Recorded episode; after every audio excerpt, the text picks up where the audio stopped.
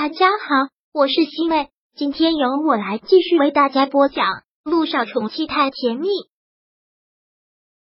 第一百七十章。我要他们两个的床照。陆亦辰，你给我站住！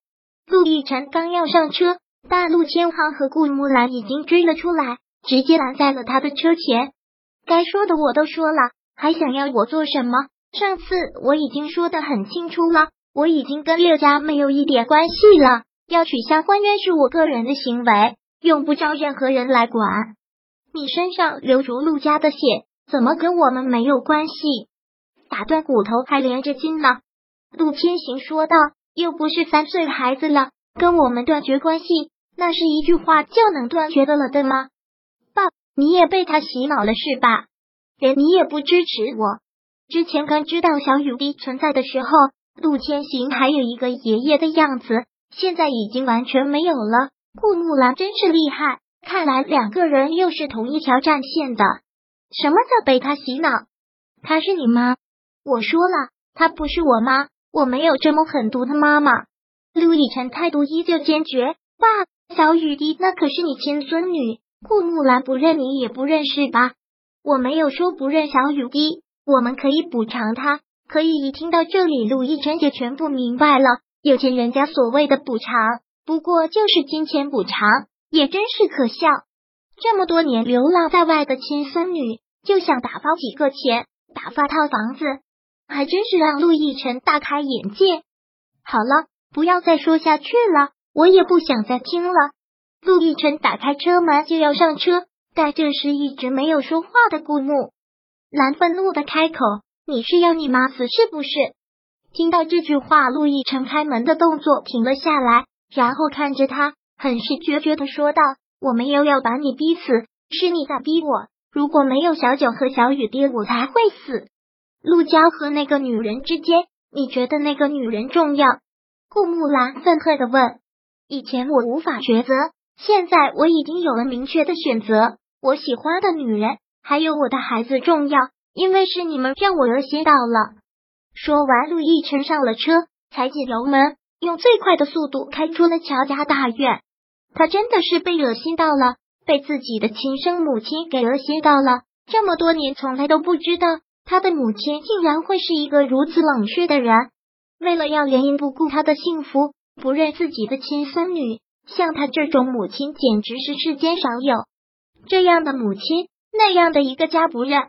不回也罢，而在乔家，乔丽已经哭得妆都花了，泣不成声。乔夫人就一直将她抱在怀里，不断的拍着她的后背，安抚着：“好了，别哭了，我知道你的委屈，别哭了，我们会为你做主的。”妈，我爱玉晨，我不想跟他取消婚约，我要跟他结婚，我要嫁给他。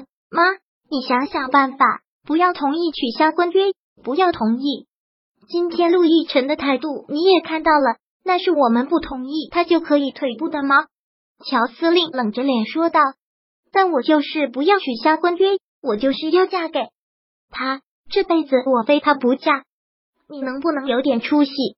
乔司令听到他这句话勃然大怒。我乔振森的女儿没人要了，天下的男人都死绝了，人家都已经上门来退婚了，都已经说了他有喜欢的女人。而且还有个女儿，你还要上赶着嫁给他做什么？乔司令在部队上训人训惯了，口气自然是吓人。他的话一出，吓得乔丽一个哆嗦。乔夫人越发心疼了，将乔丽抱得越紧了，说道：“这又不是我们女儿的错，乔乔都已经是受害者了，都已经哭得这么伤心了，你还在这里凶什么凶啊？”乔丽是乔司令的心头肉，他当然是心疼。口气不得不软了下来。他来退婚，我也生气。但是你在这里哭有什么用？人家都已经不要你了，还非他不嫁，非要用热脸贴人家冷屁股。部队上优秀青年多的是，我给你找一个比陆亦辰强一百倍的。我不要。乔丽还是很坚决。你给我找一个强他一万倍的，我也不要。